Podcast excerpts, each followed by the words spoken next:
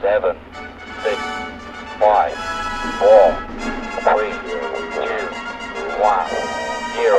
Malo Malo est un explorateur intrépide qui a soif d'aventure. D'aucuns ont des aventures. Je suis une aventure. Lors de son dernier périple, il a découvert une énigmatique boîte en bois gravée des inscriptions suivantes.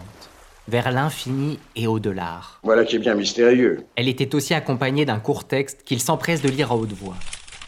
Voyons sur mes lunettes. Ceci n'est pas une simple boîte, mais un portail vers une dimension parallèle où l'art est roi. Celui qui osera l'ouvrir vivra une épopée intergalactique des plus artistiques et sera projeté dans un univers magique où chaque astre cristallise les spécificités d'un grand artiste qui a révolutionné son temps. Un monde sans loi ni contrôle, sans limite ni frontières. Un monde où tout est possible. Trépignant d'impatience à l'idée de découvrir ce nouveau monde, Malo Malo empoigne la boîte. Et c'est à peine entr'ouverte qu'il disparaît dans un nuage de fumée, se faisant aspirer vers l'infini et au-delà. Malo malo pa pa da da da. Malo malo pa pa da pa. Malo malo pa pa da da da.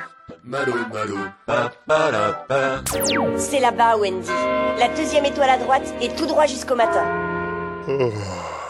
À son réveil, Malo Malo comprend que le portail interdimensionnel a fonctionné. Il se trouve en apesanteur dans l'espace. Y'a quelqu'un? Équipé d'un scaphandre spatial à visière sfumato, il est relié par un fil d'Ariane à une fusée portant le même nom. Tu fais quoi comme métier?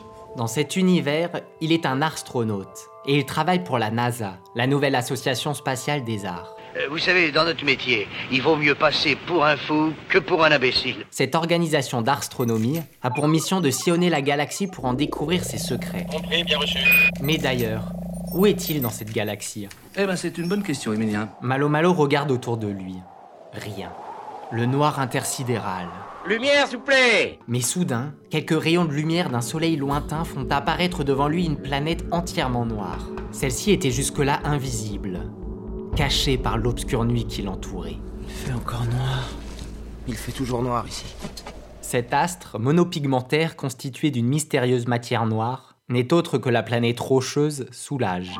C'est magnifique. Elle doit son nom à l'astrophysicien Pierre Soulage, qui lui a consacré sa vie en la façonnant de ses propres mains, à travers plus de 1700 œuvres. Mais montrez avec vos doigts là. non, mais attendez, ça fait beaucoup plus que mes doigts. Malo Malo sort alors son télescope à ligne de fuite, pour mieux l'observer.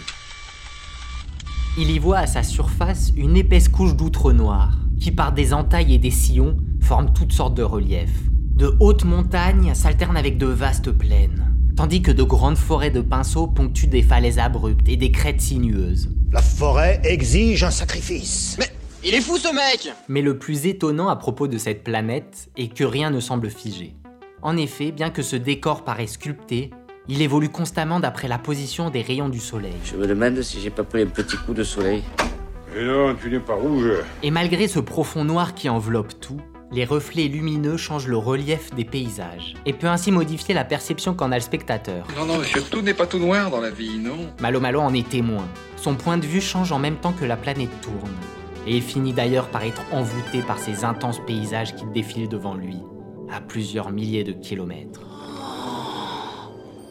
C'est de toute beauté.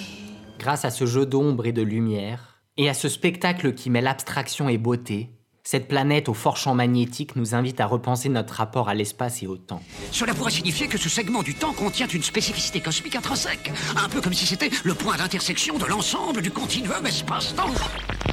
J'ai rien compris. Non, ou alors c'est moi Non, moi non plus, j'ai rien compris. Malo Malo décide tout de même de s'extraire de cette contemplation pour rejoindre Ariane, sa fusée à propulseur de fusain. Il a encore mille lieux à découvrir et autant d'aventures à vivre. La route est longue, mais l'aventure est au bout. Mais qu'est-ce que t'attends? Allume-le Après avoir allumé le moteur, il tape les coordonnées interstellaires de sa prochaine destination. Alors, où on va, ma petite dame? Il s'agit cette fois-ci d'une étoile. Et contrairement à l'intense noirceur de la planète Soulage, celle-ci brille de mille feux. Attachez vos ceintures, on passe en vitesse supersonique vers l'infini et au-delà.